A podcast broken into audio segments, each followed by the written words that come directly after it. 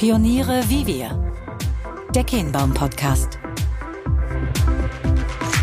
In diesem Podcast entdeckst und erlebst du gemeinsam mit Fabian Kienbaum Deutschlands Familienunternehmen.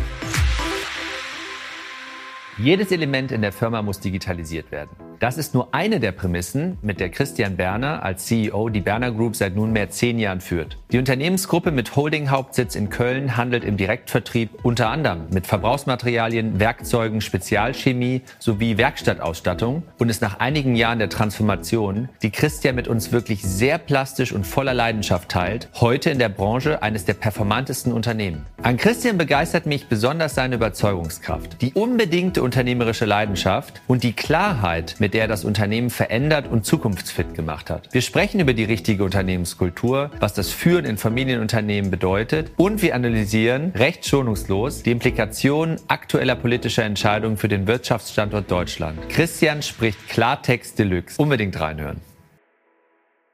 Herzlich willkommen zu unserer neuen Episode Pioniere wie wir und heute zum zweiten Mal aus unserer Heimatstadt Köln Lieber Christian, schön, dass wir beide sein dürfen. Ja, vielen, vielen Dank. Ich freue mich von ganzem Herzen.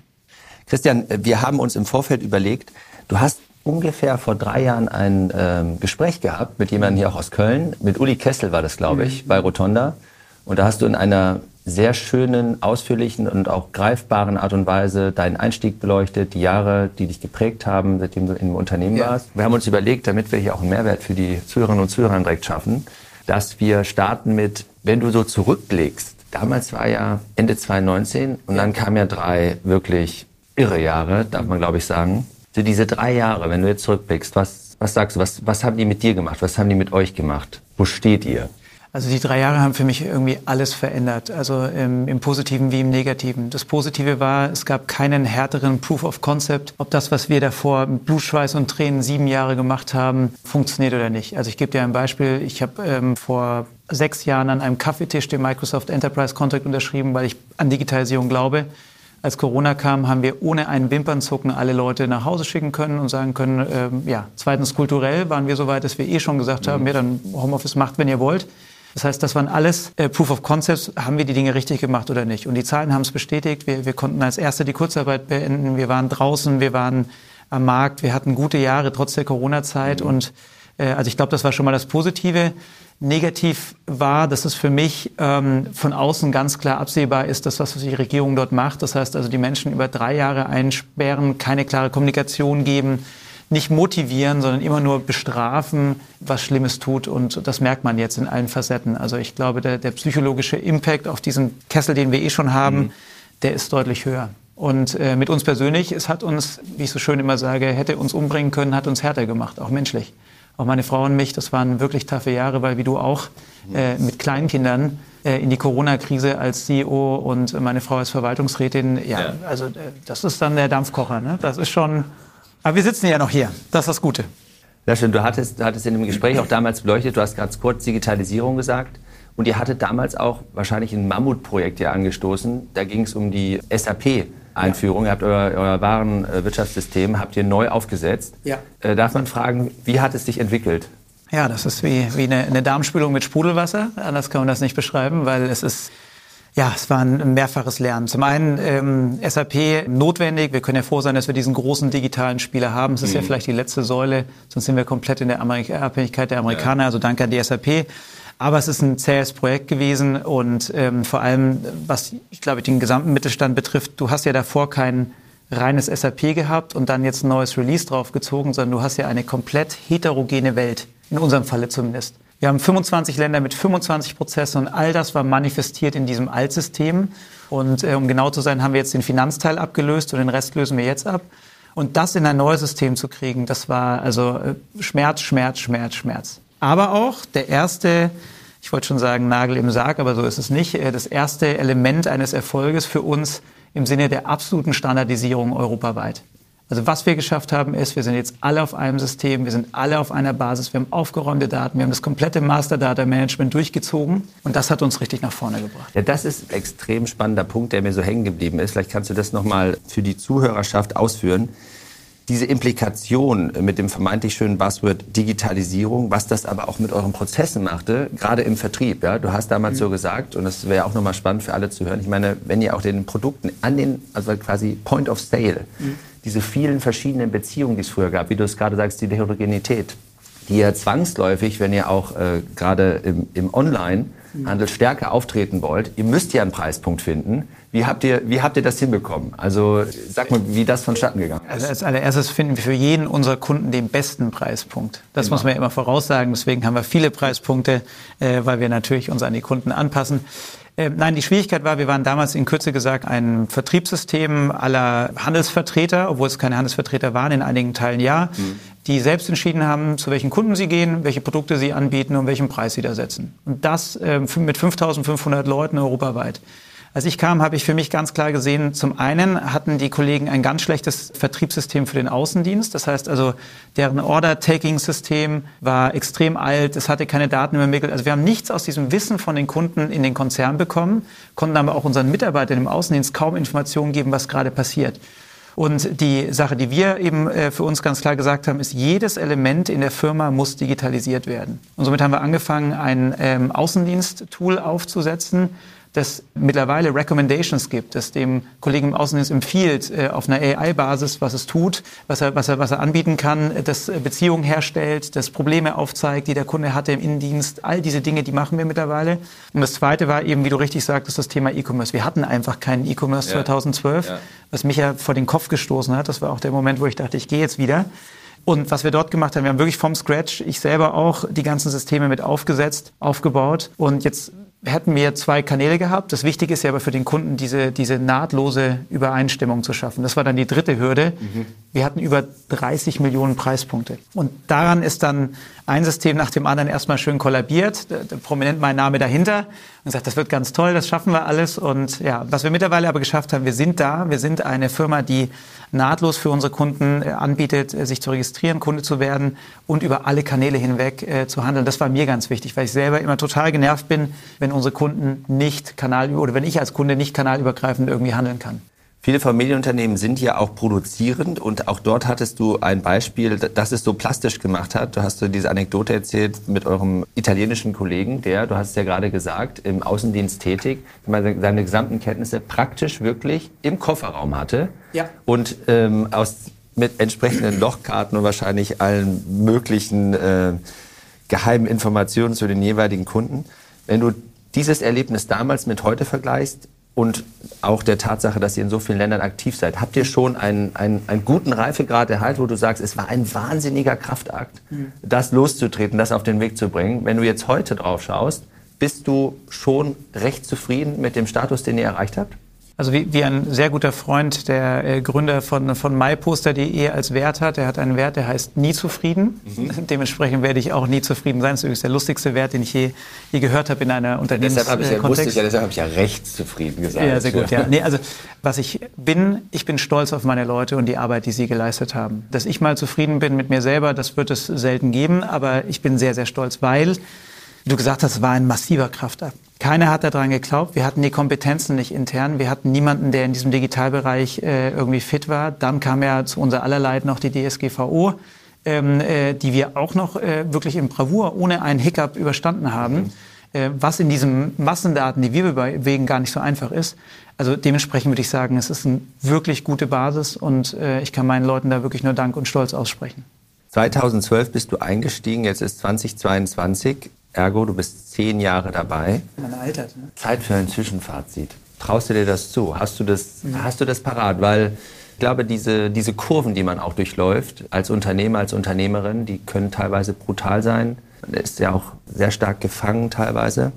Aber es können ja auch vielleicht erste Erfolgserlebnisse eintreten. Du hast das gesagt. Du, du hast Stolz empfunden. Erinnerst du dich an den Moment, wo wo du gedacht hattest, mit all den unglaublichen Herausforderungen, als ihr damals losgelaufen seid, wann kam, kam so ein Jahr, wo du gedacht hast, ja, zufrieden sind wir nie, aber wir, wir haben etwas erklommen. Wir haben, wir haben den ersten Meilenstein erreicht und dann vielleicht auch in diesen mhm. zehn Jahren.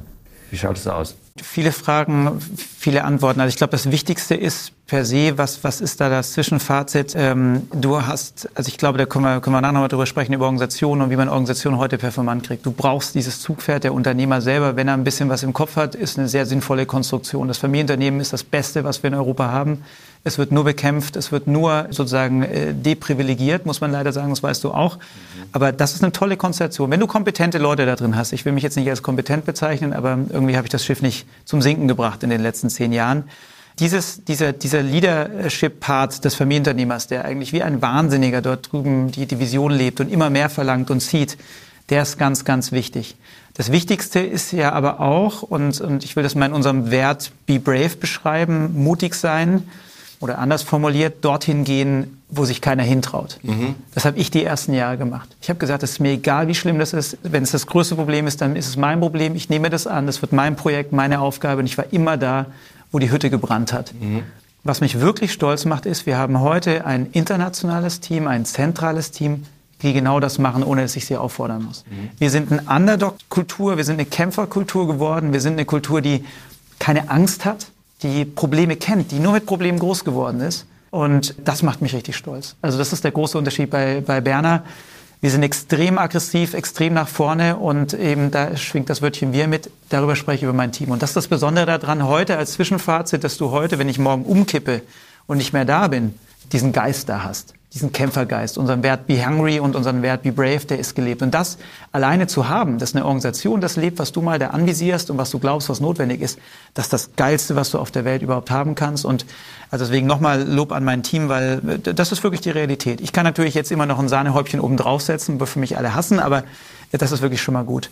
Und das Zweite ist, dass die Objektivierung für mich wichtig ist. Ähm, viele Jahre, und das war gar nicht leicht, waren wir der Letzte in der Branche, wir waren das letzte Unternehmen, wir sind nicht gewachsen, die Dinge kamen nicht voran. Es waren nur negative äh, Themen, während unsere Wettbewerber outperformed haben und in den Medien waren. Und sechs Jahre auszuhalten, dass du dich eigentlich, dass du es eigentlich hast, dass du dich, dich wirklich schämst teilweise, dass du, dass du nur wütend bist und denkst, verdammt, verdammt, verdammt. Das war eine harte Zeit. Und der Moment, an dem das besser wurde, äh, der ist jetzt in den letzten Jahren durch mehrere Dinge passiert. Mhm. Das eine ist, dass wir äh, teilweise im E-Commerce wirklich die Pole Position eingenommen haben. Mhm. Das Zweite ist, und da muss man auch sehr stolz drauf sein, als ich angefangen habe, sind wir gar nicht mehr gewachsen. Dieses Jahr sind wir das zweitschnellst wachsende Unternehmen unserer Branche. Und das Dritte ist immer mein, meine, meine alte Welt. Als ich das Unternehmen übernommen habe, hatten wir 30 von 60 Firmen in den roten Zahlen. Wir waren eigentlich ein Restrukturierungskandidat, der kurz vorm Ende war. Wir haben jetzt nur noch ein operatives Unternehmen im Berner Bereich, das, das in den roten Zahlen ist. Der Rest ist gedreht. Es gibt kaum ein Unternehmen in Europa, das diese finanzielle Stabilität hat.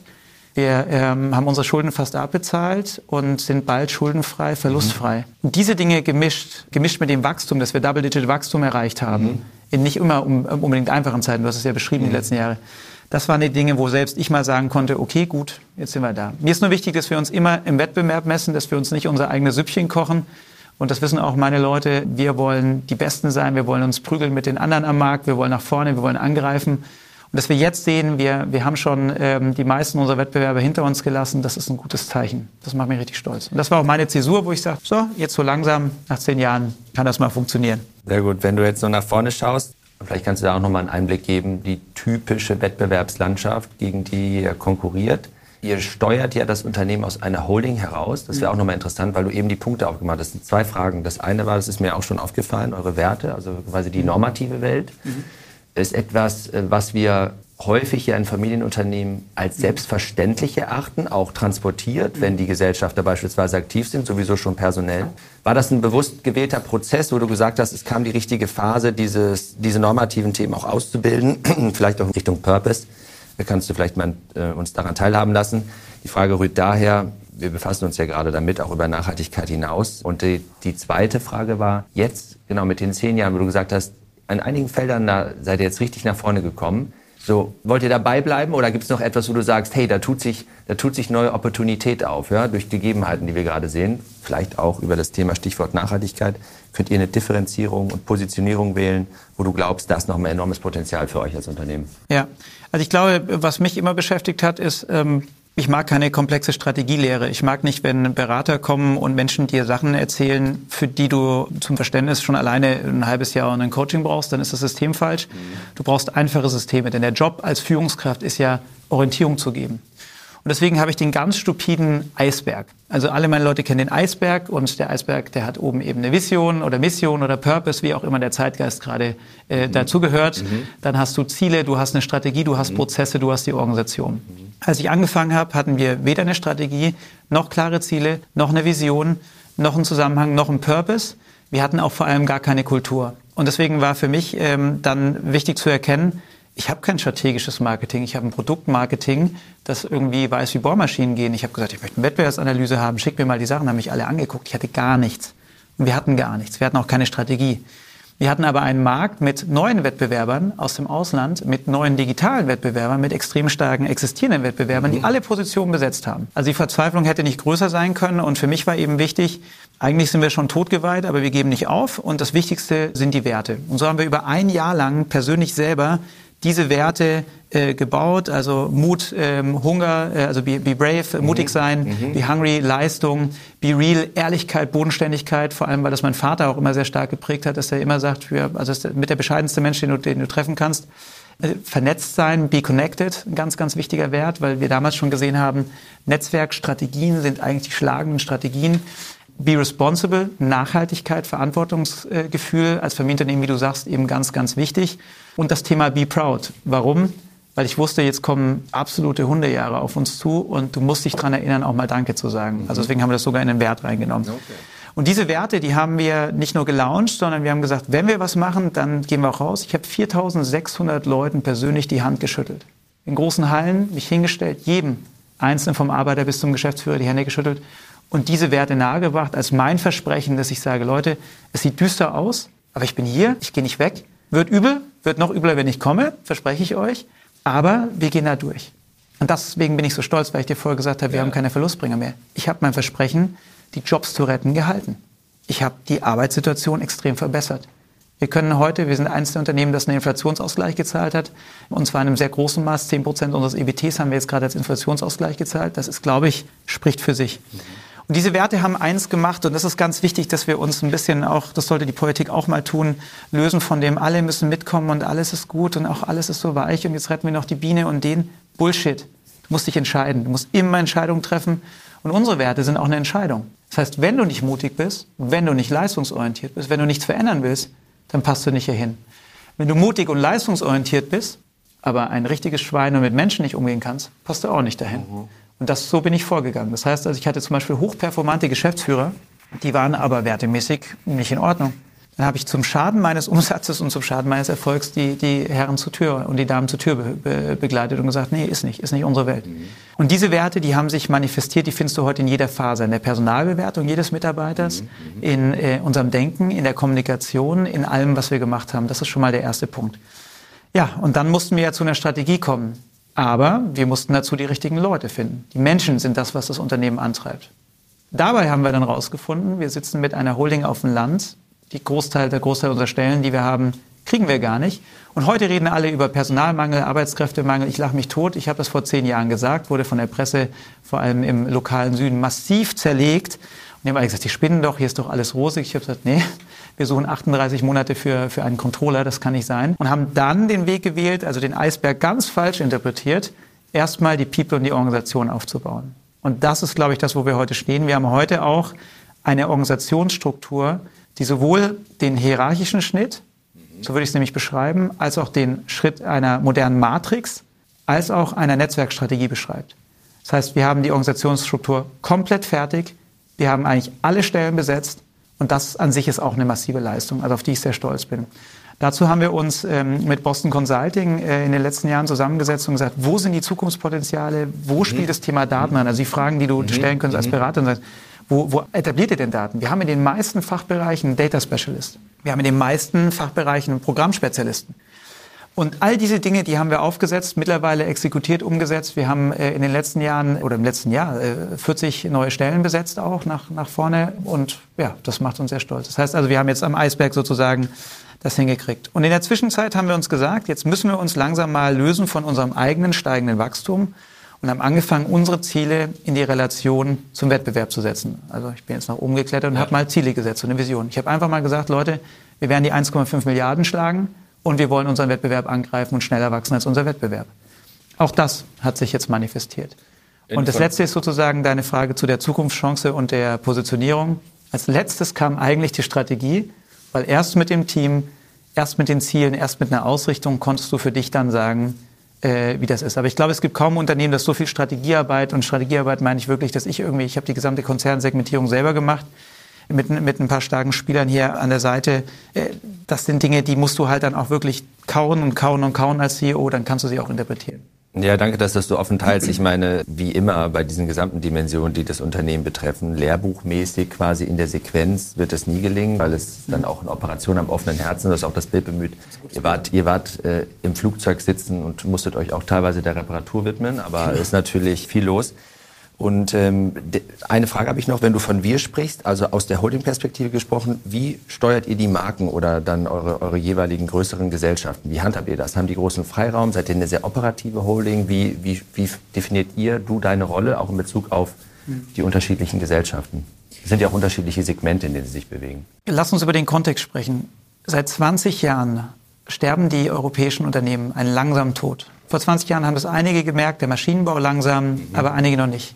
Warum? Weil die Digitalisierung und die Globalisierung so viel Druck auf unsere Unternehmen bringt. Und äh, wir sehen es zum Beispiel jetzt bei der Digitalisierung bei Volkswagen mit Cariat, die komplett irgendwie scheitert, nicht vorangeht. Das ist ein gutes, prominentes Beispiel. Aber im Gros des deutschen Mittelstandes, äh, und du weißt es selber, du bist ein Digitalisierungsspezialist, du hast das alles gemacht, scheitern wir daran, das zu tun. Also kämpfen wir und kämpfen wir und kämpfen wir. Das ist der Kontext.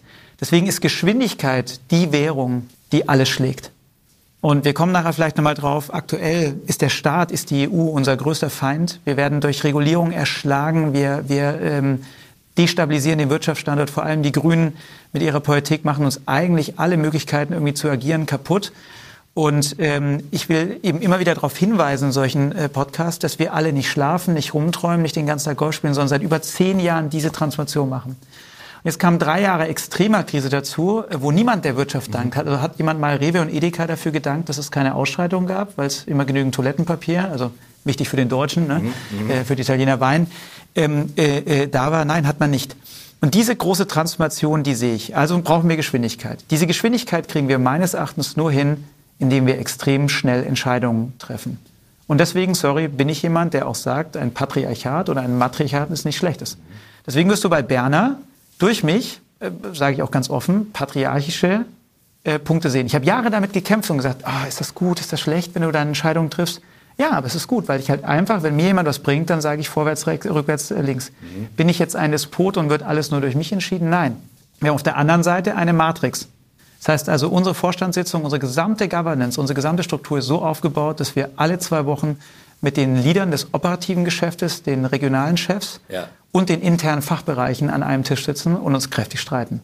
Mein Prinzip ist, jeder weiß alles, alle wissen, wo wir hingehen. Ja. Ich lasse die die Kämpfe ausfechten, weil ich, ich denke, da kommt eben der, der, der Trade-off, den wir brauchen, mhm. am besten zusammen. Und äh, das nächste, was wir eingeführt haben, ist, um dann wiederum schnelle Entscheidungen zu treffen und so viel wie möglich Einbindung und Wissen aus der Basis mhm. mit hinzuzunehmen, eine Netzwerkstrategie. Und das haben wir so gemacht, indem wir das gesamte Programmmanagement digitalisiert haben. Wir haben äh, Asana genommen als Software und versuchen jetzt über ähm, so weit wie möglich international besetzte virtuelle Projekte alle Stakeholder ranzuholen. Das heißt also, du hast drei Systeme, du hast nicht nur eins und aber ganz wichtig, die Hierarchie ist nicht weg, ist nicht obsolet, sondern wenn du schnell sein willst, dann musst du auch von oben diesen Entscheidungsrahmen bauen. Und jetzt hast du eins, du hast dieses Projekt, ähm, lass es das äh, der Rollout unseres Learning Management Systems sein, ähm, dort gibt es einen Projekt-Owner, hier beispielsweise in der Holding, mhm. aber involviert in dem Projekt äh, Stakeholder sind die ganzen internationalen HR-Business-Partner, mhm. die dort dann auch Entscheidungen treffen, äh, Erfolge abhaken müssen. Mhm. Äh, aber dadurch hast du eine, eine, Internationalität. Das Projekt spült sich immer wieder durch die Realität des Business draußen. Du hast die Matrix, das heißt, du hast unsere CHRO, mhm. die sich mit den Länderchefs, das heißt den regionalen Fürsten, auf der, auf der, auf der Basis treffen muss und dort diskutieren muss. Und dann hast du mich aber als Eskalationsebene. Mhm. Das heißt, wenn dann diese Themen nach oben kommen, sage ich, okay, let's go. Wenn sie eine Entscheidung brauchen, meistens entscheiden unsere Leute sehr, sehr stark und sehr, sehr schnell autark. Die brauchen mich nicht immer. Und das ist das, was man als Organisationsprinzip der Zukunft wirklich, glaube ich, beschreiben muss. Früher war es nur die, die patriarchische Erscheinung, die bis zum der Auswahl des Bleistiftes und bis zur, zum Streichen des Firmentors eben mitentschieden hat. Das wäre falsch. Aber eine Mischung aus diesen drei Systemen, das halte ich für zukunftsfähig. Und das bezieht sich tatsächlich auf eure drei Marken auch, oder? Exakt, ja. ja, okay. ja. Ähm, Im Endeffekt so, dass du wirklich die Business-Organisation hast, mhm. aber über all dem liegt sozusagen diese fachliche und Ländermatrix. Mhm, verstanden. Also ein Marketingchef, ein Sales-Chef, ein Kommunikationschef, ein HR-Chef äh, oder Chefin, wie gesagt. Also mhm. bei uns ist IT und, und äh, HR sind, äh, sind Damen, die das führen sehr erfolgreich. Und ähm, genau diese Mischung ist dann eben da, um das Thema nach vorne zu bringen und in diesen Trade-off zu gehen. Also im Endeffekt eine ganze Organisation mit bewusst erzeugten Organisationskonflikten. Ich habe auch kein Category Management. Ich setze mich seit Jahren gegen ein Category Management durch, weil ich das sehr gut finde, dass der Sebastian Bülte bei uns für das Produktmanagement und das Marketing zuständig ist und der Robert Kühl zuständig ist sozusagen für den Einkauf und äh, die Supply Chain. Dadurch entsteht ein Konflikt, das merken wir gerade in dieser ganz großen Supply Chain Krise. Also mein, mein Mitvorstand, Arthur Jaunig, der die gesamte Vertriebsorganisation und Marketing führt bei uns, der saß gerade oben im Büro mit Robert Kühl und sie haben sich darüber gestritten, wie viel Warenmangel denn gut ist. So muss das sein. Also du brauchst wirklich gute organisatorische Konflikte. Und wenn du dann die richtige Kultur und die richtigen Spiele hast, äh, dann bist du gesegnet, dann löst sich das nämlich auch relativ schnell auf. Also klingt nach sehr viel Dynamik. Ähm, apropos Dynamik, du hast es jetzt verschiedentlich angedeutet. Wie ist dein Blick auf den Wirtschaftsstandort Deutschland. Gerade diese Frage, die rumgeistert, Deindustrialisierung, wie bewertest du das? Das ist voll im Gange. Ich, ich bin erstaunt und ich sage das auch ganz bewusst, mir egal, wie viele ähm, Schläge und äh, Prügel ich bekomme, denn ich bin unabhängig und ich glaube, es gibt ganz wenige Institutionen, die heute unabhängig sind. Ich äh, muss keiner Bank irgendwas recht machen, ich muss keiner Partei irgendwas recht machen. Wir haben äh, ein, ein Kernproblem. Vor Jahren hat man den Klimawandel als größtes Problem der Welt äh, deklariert. Der Klimawandel ist auch ein sehr großes Problem und hat dann, ähnlich wie beim Club of Rome, gesagt, ja, wir müssen die, äh, das Thema Klimawandel ähm, bekämpfen und wir müssen auf eine Null-Emissionswelt gehen. Mhm. Das ist eine Vision. Mhm. Aus dieser Vision ist dadurch, dass wir alle Leute, die wir niemals in unseren lokalen äh, Regierungen haben äh, wollten und nach Brüssel geschickt haben, eine ganz große Macht in Brüssel, vor allem der Grünen, entstanden, die versucht, dieses Ziel radikal, radikal und ohne Rücksicht auf Verluste umzusetzen. Gleichzeitig hast du eine sehr, sehr starke Lobby der NGOs, während man die Lobby der Industrie natürlich bekämpft und sagt, ganz schlimm und die wollen alle nur, nur Schlechtes, gibt es eine Lobby der NGOs, die sich auch selbst erhalten. Also eine Firma Greenpeace lebt auch davon, am Leben zu bleiben. Genauso wie eine Gewerkschaft äh, davon lebt, äh, sonst können die großen Autos auch nicht bezahlt werden, dass man sich immer wieder behauptet und seine Ideologie nach vorne trägt. Was wir jetzt nicht mehr haben, ist ein wirklich sinnvoller Dialog, was möglich ist und was nicht. Und jetzt mal ein paar Fakten. Der Klimawandel, und das sind jetzt McKinsey-Daten, und die sind zwar auch böse, denkt man im Volksmund, aber die haben zumindest meistens recht mit dem, was sie prognostizieren. Der Klimawandel kommt, der Klimawandel ist auch nicht aufzuhalten, denn selbst wenn wir in der EU auf einmal aufhören zu existieren, werden China und Amerika und auch Russland, die ja weit weg davon sind, irgendwas zu tun für den Klimawandel, oder Afrika, die, der, der give a fuck, sorry, äh, über den Klimawandel, den Klimawandel weiter anheizen. Das heißt, stellen wir uns darauf ein, diese Paris-Abkommen, diese Ziele sind absolut unhaltbar. Was heißt das jetzt für uns? Sollten wir aufgeben und uns nicht verbessern? Nein, weil CSA eigentlich in dem Sinne, wie es war, immer eine Mischung, ein Equilibrium zwischen Ökologie und Ökonomie ist. Also im Schwaben, wo ich herkomme, sagt man, ja, du verschwendest halt nichts. Ne? Und das ist das, was zum Beispiel bei mir drin ist. Ich würde nie etwas verschwenden. Ich würde nie eine Scheibe Käse wegwerfen. Ich mache das Licht aus, wenn ich aus dem Raum rausgehe. Und wenn ich doch weniger verbrauchen kann, dann tue ich das. Jetzt müssen wir nur eins ganz klar erkennen. Die neue 7G-Regelung, die die EU äh, vereinbart, und das sagt auch Hans-Werner Sinn schon zu der bisherigen Regelung, ist nicht mehr umsetzbar. Autos werden CO2 erzeugen. Menschen werden CO2 erzeugen und Flugzeuge werden CO2 erzeugen.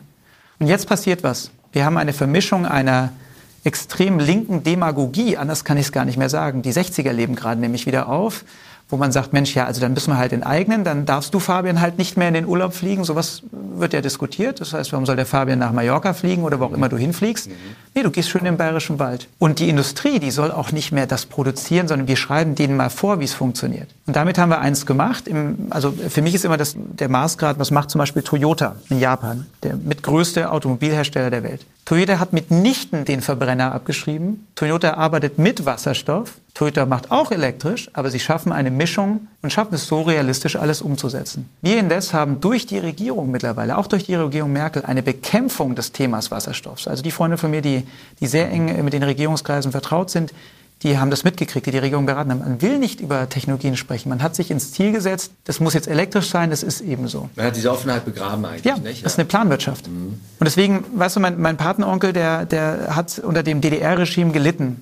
Der wurde äh, dort in ein Gefängnis gesteckt. Ich kann nicht verstehen, dass man entweder irgendwie wieder Faschismus proklamiert, ich kann aber auch nicht verstehen, dass wir offen zugänglich Kommunismus wieder nach oben kommen lassen und Enteignung sehen. Und was ist jetzt enteignet worden? Ja, der Mittelstand ist enteignet worden. Diejenigen, die die Leistungsträger unserer Gesellschaft sind, diejenigen, die eigentlich die Wirtschaft voranbringen, die haben sich alle in Diesel gekauft, haben ein Auto investiert vor ein paar Jahren und sind durch einen kleinen Verein, äh, und zwar die Deutsche Umwelthilfe, äh, von Spinnern, Entschuldigung, der von Toyota gesponsert wurde, also darf man gerne nachlesen. Mhm. Toyota war sehr schlau, da Geld reinzuschieben, weil es hat schön die deutsche Automobilindustrie äh, gestoppt. Dieser kleine Verein hat es dazu geführt, dass Gesamtdeutschland irgendwie den Diesel weggetan hat. Einen der effizientesten Motoren, den wir, den wir hatten. Und auch ein Exportschlager nebenbei. Das, das Gefährlichste für die Amerikaner und die Chinesen. Jetzt kommen die Heizungen dran. Jetzt auf einmal haben wir doch alle Häuschen gebaut, Wohnungen gebaut, haben uns eine, eine Gastherme eingesetzt, weil man uns doch gesagt hat, Gas ist jetzt gut. Und jetzt wird auf einmal von Herrn Habeck gesagt, was verboten gehört, ja, Gas gibt's nicht mehr. Eine gesamte Branche, ein gesamter Handel, ein gesamtes Handwerk steht auf einmal da und wird enteignet. Es gibt Bestände, es gibt Menschen, die da gerade in ihre Gasheizung investiert haben. Und deswegen sage ich, es steht extrem schlecht. Und wenn wir nicht bald aufwachen und wenn wir nicht bald eins kapieren, ähm, und das ist das, was ich gerade gesagt habe, der Klimawandel kommt, wir müssen trotzdem dran arbeiten, wir müssen es aber in einer sinnvollen Art und Weise tun, ohne uns selbst zu zerstören und zu deindustrialisieren. Und wenn wir nicht anfangen, wieder Leistung zu zeigen, dann sind wir in ein paar Jahren tot. Und das vielleicht noch zum Thema Leistung, das sage ich meinen Mitarbeitern immer. Wir haben doch schon als Wirtschaftsstandort in Europa die Vormachtstellung verloren. Alles, worüber wir uns rühmen, können die Chinesen heute schon. Mhm. Und die sind gut und die sind stark. Das heißt also, wenn wir nicht bald besser arbeiten, schneller arbeiten, Gas geben, wieder Innovationen schaffen und auch mal Unterstützung von der Regierung dafür bekommen, die kriegen wir nämlich nicht. Und das sieht jeder äh, Deutsche übrigens, wenn er Google öffnet und 18 Mal zustimmen muss, ob Google jetzt irgendwelche Daten sammeln kann. Das ist das, was dabei rauskommt, wenn die Regierung sich einmischt. Also ich bin, wie du merkst, sehr emotional dabei, voller Sorge. Und ähm, was eben auch passiert ist, das ist vielleicht das Dritte, was darunter ist, dieser Hass auf Unternehmer und wir sind ja alle schlecht und, und ja, uns, und, uns fließt hier irgendwie der Honig in den Mund und äh, braucht man alles nicht und die sollen doch mal alle abgeben. Was du auch siehst, ist ein Exodus der Familienunternehmen. Viele verkaufen, viele gehen in die Schweiz, Viele gehen nach Österreich. Und ich, ich kann das natürlich auch nachvollziehen. Also ich, ich liebe eben Deutschland, ich liebe diesen Standort, ich liebe meine Mitarbeiter. Aber wenn du sozusagen deine Gesundheit riskierst, alles machst, Gas gibst wie ein Hund, mit deinem Team das Beste forderst und wirklich was Gutes willst, nämlich zwar Arbeitsplätze sichern, trotzdem den Klimawandel bekämpfen und das alles aber in einen Hut bringen und dann auch noch sozusagen von Presse, Medien und anderen Dingen so geschalten wirst, schwierig. Schwierig. Und das weiß ich nicht, was dabei rauskommen soll. Weil wenn ich jetzt sagen würde, keine Angst, liebe Kollegen, die das hören, das ist jetzt nur ein, ein theoretischer Fall, ich würde das Unternehmen verkaufen, gäbe es sofort einen Käufer aus China, sofort aus Amerika. Das würde zwei Wochen dauern, dann hätten wir die Dealstruktur bereit. Aber ist das denn gut für uns? Und das ist das, was mich hier hält. Verstehst du? Mich hält hier, dass ich sage, ich habe einen Glauben an das Familienunternehmen. Ich glaube an das, was wir machen. Ich glaube an das, dass wir werthaltige Strukturen sind. Ich glaube, dass wir die Wehchen unserer Leute hören und dass wir da sind für die Menschen. Wer macht denn äh, so einen Inflationsausgleich in der breiten großen Wirtschaft? Wer macht denn die sozialen Projekte, die wir gemacht haben? Wer macht denn sowas? Wer hört denn zu? Und wen interessiert, ob ein Logistikmitarbeiter in Spanien, ob es dem gut geht oder nicht? Mich interessiert das, weil das ist meine Familie. Und ich bin so, so traurig, dass wir diese von unseren Eltern vorgelebte Unternehmensform nicht mehr schätzen. Sorry, aber das muss auch mal raus und muss man auch mal deutlich sagen, finde ich. Ja, ich glaube, das wird äh, tatsächlich gesagt und äh, erfrischend, dass du das mit der Klarheit artikulierst. Wir hoffen, dass da viele Leute zuhören und dann das eine oder andere noch mal hinterfragen. Auch ganz konkret wird ja gerade darüber gesprochen, das ist ja auch angerissen, Stichwort Verbrenner und Zukunft und was passiert ab 2035 oder auch nicht. Ja. Wobei da ja wieder etwas Bewegung äh, entstanden sein. Eine Frage noch ganz konkret. Ähm, Energie. Also, wenn ich das noch sagen ja. darf, also äh, es wird ein Mix sein. Hoffentlich. Aber wir hatten jetzt hier jemand aus der Heizungsindustrie da. Wir hatten jetzt einen deutschen Geschäftsführer eines Heizungsherstellers bei uns, der uns sehr toll beraten hat. Der sagt, ja, wir können schon Wärmepumpen machen, aber bis 2050. Also im Endeffekt mhm. muss das seinen Weg gehen. Und wir waren ja die erste Firma, die, die gesagt hat, wir gehen jetzt voll auf Elektromobilität für die, für die ähm, Geschäftsführung. Mhm. Wir hätten auch gerne weitergemacht.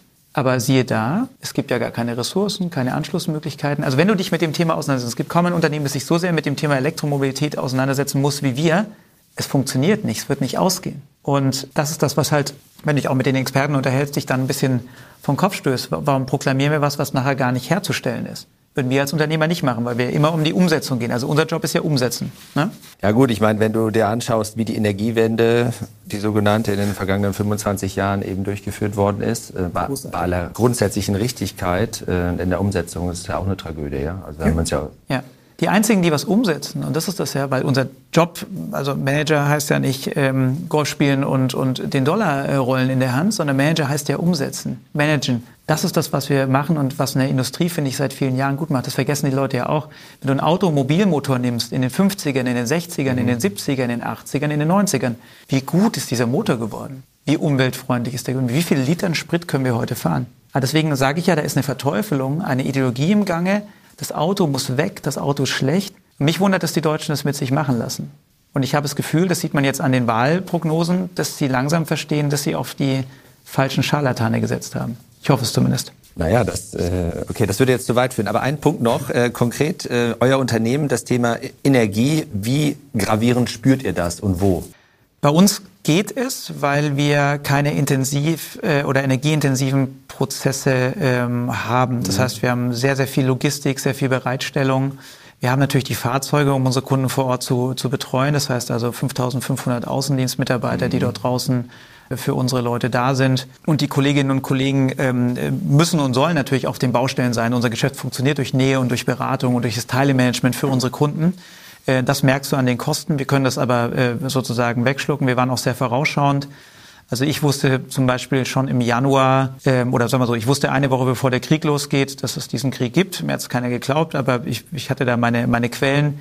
Und wir haben uns dann schon vorbereitet, das zu tun. Das war das eine. Das zweite ist, dass wir massiv schon als, als wirklich mit einer der ersten riesige Hilfen in die Ukraine geschickt haben, weil wir wussten, was da für ein Elend droht. Das Zweite war, äh, wir haben uns schon damals auch registrieren lassen, haben Vorsorge getroffen, haben versucht, irgendwie Diesel einzukaufen, Benzin einzukaufen. Also so wie es die letzten Jahre halt ist, das ist ein Überlebensmodus, in dem Geschwindigkeit zählt und muss ständig achten, das ist auch das Anstrengende, aufpassen, welche neue äh, Fallstricke da kommen. Aber wir sind Gott sei Dank gesegnet, dass wir nicht, wie viele andere Unternehmen, die jetzt daran ersticken werden, an den Energiekosten äh, ersticken. Das ist der Vorteil. Ähm, was es mir aber wieder zeigt, ist, du kannst dich auf niemanden verlassen, verlass dich auf dich selbst. Wir haben gerade mehrere Projekte in Planung, wo wir uns wirklich Betriebsstandorte zum Beispiel auf Pellets setzen lassen, wo wir komplett mhm. unabhängig werden wollen. Mhm. PS, da ist Unabhängigkeit ein viel großer Wert als viele andere Variablen in der Nachhaltigkeit für mich. Das, das habe ich auch gesagt in unserer äh, CSA-Strategie. Es ist nicht nur CO2, es ist auch Überleben. Äh, und das zeigt, glaube ich, deine Frage ganz gut. Wir sind mit Köln gestartet. Lass uns zum Abschluss nochmal zu Köln reden. Auch das hast du eben gesagt. Ähm, damals, weil das war wahrscheinlich, wann war das? 2016 seid ihr mit, dem, mit der sein, ja. ja, hier nach Köln gekommen. Ich möchte das nochmal kurz gerne von dir erörtert wissen, weil das, glaube ich, auch ein wesentlicher Schritt ist. Wir reden häufig darüber, Familienunternehmen sind dann eben in ländlichen Regionen zu Hause mit allen Vor- und Nachteilen. Ähm, und du hast aber damals für euch entschieden, ich glaube, ihr habt sehr genau geguckt, was sich anbietet, wo ihr hingehen könntet. Und dann ist es Köln geworden. Wer weiß, da liegt ja eigentlich auf der Hand. Und ähm, sag noch mal ganz kurz, warum und aber jetzt auch im Nachhinein, jetzt sind ja wieder fünf, sechs Jahre vergangen, was hat das mit euch gemacht, kulturell? Weil ich glaube, dieser Schritt als solcher ist per se interessant und prüfenswert für viele, aber den Mut aufzubringen, es zu machen, das ist was ganz anderes. Ja, also du kannst auf jeden Fall schon mal in meiner Lebenszeit fünf Jahre abziehen. Die habe ich damals verloren. Ähm, für uns war es das. Es ist dieses Thema unserer Werte wiederum. Man kann viel über Werte reden, ich will das auch nicht überstrapazieren, aber es sind eben die Werte. Ich messe mich immer an den Werten. Und ein Wert ist eben be real, ehrlich sein, sich reflektieren. Und unsere äh, Businesspartnerin HR, die Jasmin Fröhlich, ähm, äh, die für die für die Holding sozusagen an beiden Standorten zuständig ist, kam damals und sagte äh, damals noch per Sie, Herr Berner, ähm, wir haben ein Problem, ähm, wir brauchen 38 Monate, um die Leute zu finden. Und dann war ich erstmal nicht mutig und habe sie weggeschickt, weil ich gesagt habe, oh Gott, oh Gott, oh Gott, du musst Marketing von Scratch aufsetzen, du musst äh, Sales neu aufsetzen, du musst alles aufsetzen. Also es waren wirklich 45 Megaprojekte, wir hatten so einen Projektraum, da waren alle drin. Und ähm, da habe ich gesagt, nee, nee, gehen Sie raus, kommen Sie wieder in einem Jahr. Und sie kam wieder in einem Jahr. Also großartig. Jasmin kam wirklich ein Jahr später wieder. 2013 oder 2014 war das dann. Ich glaube, 2013 hat sie mir gesagt, 2014 kam sie wieder. Und dann habe ich gesagt, okay, gut, ähm, du hast zwei Varianten. Entweder du fängst als der Messias der Unternehmenstransformation und jeder hat ja nur gedacht, oh Gott, was für ein Spinner, von wegen uns geht's doch gut, ist doch alles gut und brauchen wir doch nicht mhm. und Digitalisierung brauchen wir mhm. doch auch nicht. Mhm. Jetzt an und erstickst in deinem Programm zwischendrin oder du füllst die Pipeline auf und gehst los. Und dann haben wir wirklich einen großen Prozess angestoßen, haben alle Städte verglichen, haben uns damit auseinandergesetzt, welche Städte denn attraktiv sind für Leute in der Zukunft haben äh, Städte unter einer Million Einwohner schon mal ausgeschlossen. Also für Köln, wenn man es ein bisschen knapp sieht, dann immer wieder, Köln kriegt es ja nicht hin, sich selbst zu managen und zu wachsen, aber ähm, mit Umkreis auf jeden Fall deutlich größer und haben eben auch bei kleineren Städten wie Nürnberg und Stuttgart gesagt, boah, wir sehen, dass es da schon kriselt. Also dass da jetzt nicht unbedingt mehr der, der, der Bewerber der besten Hochschule hingeht. Mhm. Und äh, das haben wir gerade durch die Nähe auch in Stuttgart leider mitgekriegt. Und äh, dann haben wir uns im Endeffekt durch ein Bewertungssystem ganz rational für Köln entschieden. Also das war der Punkt. Köln hat äh, mit dem Umfeld, mit den Möglichkeiten, mit den Mitarbeitern, mit den Universitäten, mit dem Ruhrgebiet, ähm, wo noch eine höhere Arbeitslosigkeit herrscht, wo man sagen kann, Leute, wir attrahieren euch hierher, eine, eine, eine große So-Kraft. Und das hat sich auch bewiesen, denn digital ist Köln ja zum großen Gegner äh, Berlins geworden hat in den letzten Jahren genau diese Kurve genommen, dass sehr viele digitale Firmen sich hier auch ähm, niedergelassen haben. Ähm, wir haben mit Köln natürlich auch die Nähe zu äh, den Niederlanden, Frankreich, äh, sind in dieser sogenannten blauen Banane von London. Äh, ist das wie so eine Bananenform, schäbt sich das ja als meist besiedeltes Gebiet über das Ruhrgebiet und Rheinland drüber. Ja, und das war die Entscheidung. Und persönlich kann ich sagen, das war natürlich einfach nur extrem. Als ich bei meinem Vater vorstellig geworden bin und gesagt habe, du, pass mal auf, ähm, er war sehr offen, er war immer sehr offen, aber ich musste da sechsmal hingehen, weil er einfach das gar nicht realisieren könnte, dass es so ist. Mittlerweile ist er jemand, wenn man ihn fragt, dann, dann sagt er, ja, war richtig, war der richtige Schritt für die Firma. Ist für uns als Familie nicht einfach, aber es ist der richtige Schritt. Und jetzt zurückgeschaut war es wieder eine, wir hatten ja vorher damit angefangen, mhm. eine der Entscheidungen, hätten wir die nicht gemacht, das ist das, da wird es einem schwindelig, wenn man zurückschaut, dann wären wir heute tot. Weil nur mit dem Aufbau dieses Teams, nur mit dem Aufbau dieser Internationalität, und wir konnten ja auch auf einmal mit Köln Leute hierher drehen aus wie den... Wie seid ihr jetzt jetzt? Boah, wir sind insgesamt fast circa 300 in der Holding. Lass es davon so 140, 150 mhm. hier in, in Köln sein. Also es ist schon, schon ein massiver Sog. Und es hat wirklich was gebracht. Ne? Wir öffnen hier jetzt in der Nähe gerade auch noch ein, ein Callcenter.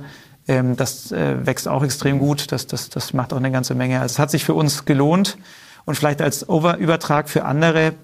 Das Wichtige ist, es ist weder so, dass Künzelsau nun tot ist. Das Gegenteil ist der Fall. Wir haben dort massiv eingestellt, äh, soweit es eben geht. Mhm. Wir äh, wachsen dort. Wir haben dort auch ein junges neues Team äh, dazugeholt und äh, dass das bisherige Team ergänzen können. Somit haben wir eine gute Mischung dort aus Erfahrung und aus, aus neuem Blut. Äh, es ist nicht die Aufgabe und die eigentliche Krux liegt darin, dass du als Manager diese Brücke schließen musst. Und ich glaube, das wird es in Zukunft sein. Das sehen wir mhm. auch in unseren modernen Arbeitsverträgen. Leute können von überall arbeiten. Ähm, wir wollen schon, dass die da sind, weil eine Führungskraft gerade soll da sein. Ich glaube auch nicht an, an Solo Homeoffice mhm. und äh, was jetzt hier von Herrn Heil proklamiert wurde, hat uns fast kaputt gemacht, alle zusammen. Äh, von wegen, du musst nicht mehr arbeiten, du kannst im Joggingzug arbeiten, du kannst immer machen, was du willst. Ein Team braucht ein Team. Also die Menschen brauchen sich ja. untereinander. Da geht gar nicht um mich. Aber ich glaube schon, dass wir äh, sozusagen zusammenhalten müssen. Das muss dann managen. Wir haben zum Beispiel jetzt gesagt, als es wieder Covid-Auflagen gab, die eigentlich nicht mehr sinnvoll waren, schon lange nicht mehr, ähm, wir machen europaweit Sommerfeste. Wir haben viel Geld ausgegeben, um alle Leute zusammenzuholen ja. und Gast zu geben, damit diese Kultur wieder entsteht. Ja. Aber wo der Einzelne jetzt sein Büro hat, wo er arbeitet, ähm, I just give a fuck, ja, das, das moderieren wir halt zusammen. Und du musst als Führungskraft eben mehr reisen, mehr da sein, versuchen, alles zu, zu schließen und zu machen. Und so leben wir sehr erfolgreich zwei Standorte.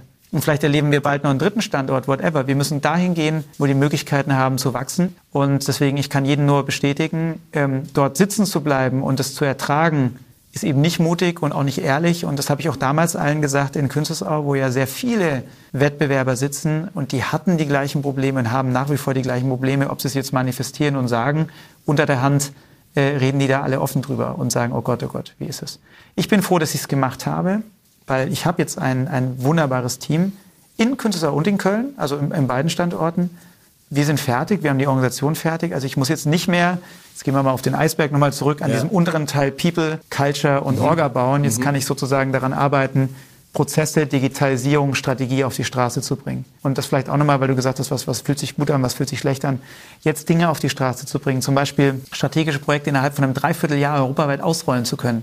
Das ist natürlich cool. Das macht Spaß. Also erst die Ratio und dann die Liebe für die Stadt, für Köln, für den FC und Frau Rika. Ich hoffe, Sie hören auch zu. Es war ein grandioser Pitch naja, eines leidenschaftlichen Rika, Unternehmers. Ja. ja. wir sehen uns bald. Müssen mal drüber sprechen, ob das so schlau ist mit den Fahrradspuren. Aber ja. Ja, das ist gewöhnungsbedürftig. Stimmt. Ähm, passt ein bisschen zu Köln. Ähm, Christian, wir kommen zum Abschluss. Äh, letzte Frage lautet immer, erzähl uns etwas, was du noch nie jemandem verraten hast. Jetzt möchte ich einen Cliffhanger hier äh, aufbauen. Ähm, vor drei Jahren hast du angedeutet, dass du vielleicht noch mal bist ja im Kampfsport tätig. Da hast du gedacht, du möchtest vielleicht noch mal was vornehmen. Hat es geklappt? Oder gibt es so ganz neue Ziele, die du wirklich noch niemandem gesagt hast? Also, ähm, um das natürlich auch meinen lieben geschätzten Kollegen und Mitarbeitern, den ich mit dem äh, Geheimwert, der geheime Wert bei Berner ist nämlich mehr geht immer. Ja, äh, das ist der Wert, wenn es sagt, oh, ist das so schwer und wir schaffen das, sage ich immer, mehr geht immer.